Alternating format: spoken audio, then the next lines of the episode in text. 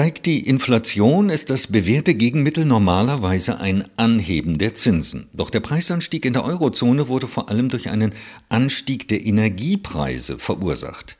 Inwieweit eine Zinsveränderung der Europäischen Zentralbank EZB dennoch die Energiepreise in der Eurozone beeinflusst, hat das Deutsche Institut für Wirtschaftsforschung, das DIW Berlin, in einer Studie untersucht, die am 22. Februar 2023 veröffentlicht wurde. Darüber spreche ich jetzt mit Professor Dr. Alexander Krivolutzki. Er ist Leiter der Abteilung Makroökonomie am DIW Berlin und Mitautor der Studie. Schönen guten Tag, Herr Krivolutzki. Schönen guten Tag. Herr Krivolutzki, die Nachfrage nach Energie unterliegt anderen Kriterien als die normaler Konsumgüter. Warum hat man bislang allgemein geglaubt oder vielfach geglaubt, dass die Energiepreise nicht auf Zinsanhebungen oder Zinsveränderungen reagieren? Also hier gab es mehrere Gründe dafür. Der erste Grund ist, dass man gedacht hat, dass wenn die Preise auch für Energie steigen, dass die Nachfrage nach Energie gar nicht so sehr zurückgehen kann. Dadurch, dass man eben heizen muss und trotzdem weiter Auto fahren muss und deswegen die Nachfrage nach Energie nicht sinkt. Des Weiteren ging man davon aus, dass sollte die Nachfrage in der Eurozone sinken, dass sich das auf dem Ölmarkt, der ein Weltmarkt ist, überhaupt nicht widerspiegelt, dadurch, dass in der Annahme dann die Europäische äh, Union oder die Eurozone eben eine kleine Volkswirtschaft ist, die keine Auswirkung auf den Preis für Öl hat.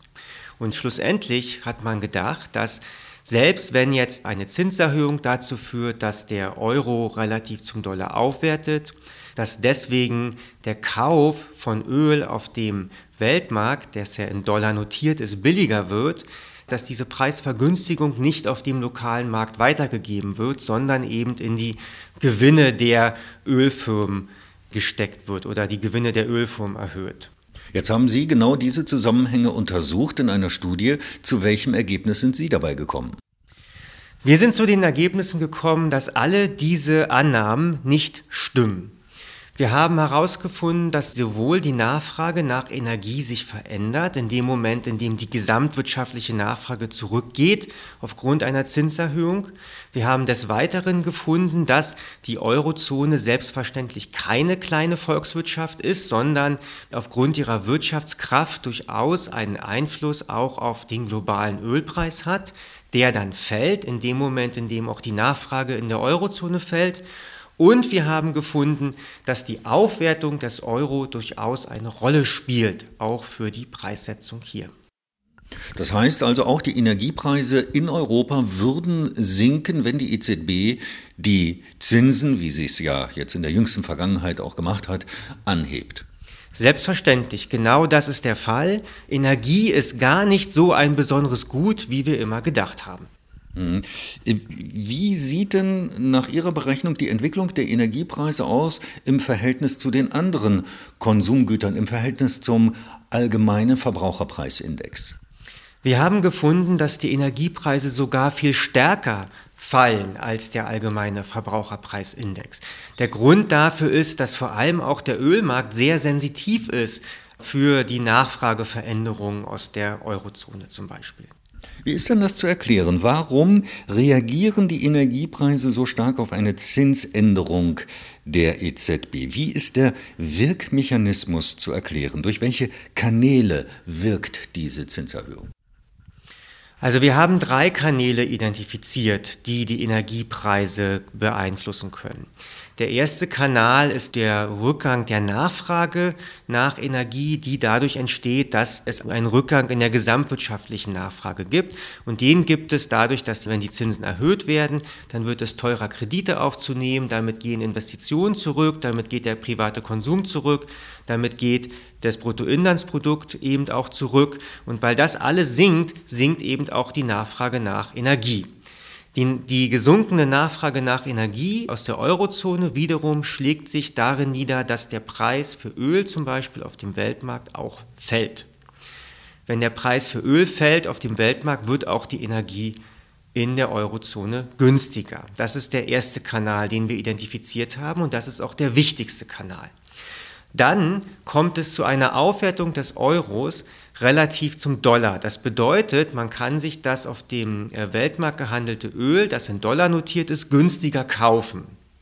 Das wird auch weitergegeben von denjenigen, die das Öl günstiger kaufen können. Das heißt, auch das führt dazu, dass Energie günstiger wird. Das ist der zweite Kanal. Und jetzt haben wir aber gefunden, dass in dem Moment, in dem der Euro aufwertet und das Öl praktisch relativ günstiger wird, die Nachfrage nach dem Öl wiederum ansteigt. Das ist der dritte Kanal, den wir gefunden haben. Wir haben aber auch gefunden, dass der erste und der zweite Kanal wichtiger sind als der dritte Kanal und deswegen die Zinserhöhung insgesamt zu einer Senkung der Energiepreise führt. Ist denn also die EZB, die Europäische Zentralbank, mit ihrer aktuellen Zinspolitik, kürzlich wurde ja erst der Zins etwas wieder erhöht, auf dem richtigen Weg? Genau, wir sind der Meinung, dass die EZB mit ihrer Zinspolitik auf dem richtigen Weg ist, in dem Sinn, dass sie die Inflation bekämpft. Wir sehen ja auch schon erste Erfolge beim Rückgang der Inflation in den letzten paar Monaten. Wir sehen auch Erfolge bei der EZB, dass es ihr gelingt, die Inflationserwartungen einzufangen. Das heißt, wie viel erwarten eigentlich die Haushalte und die Firmen in der Ökonomie für die Zukunft, für die Inflation in der Eurozone?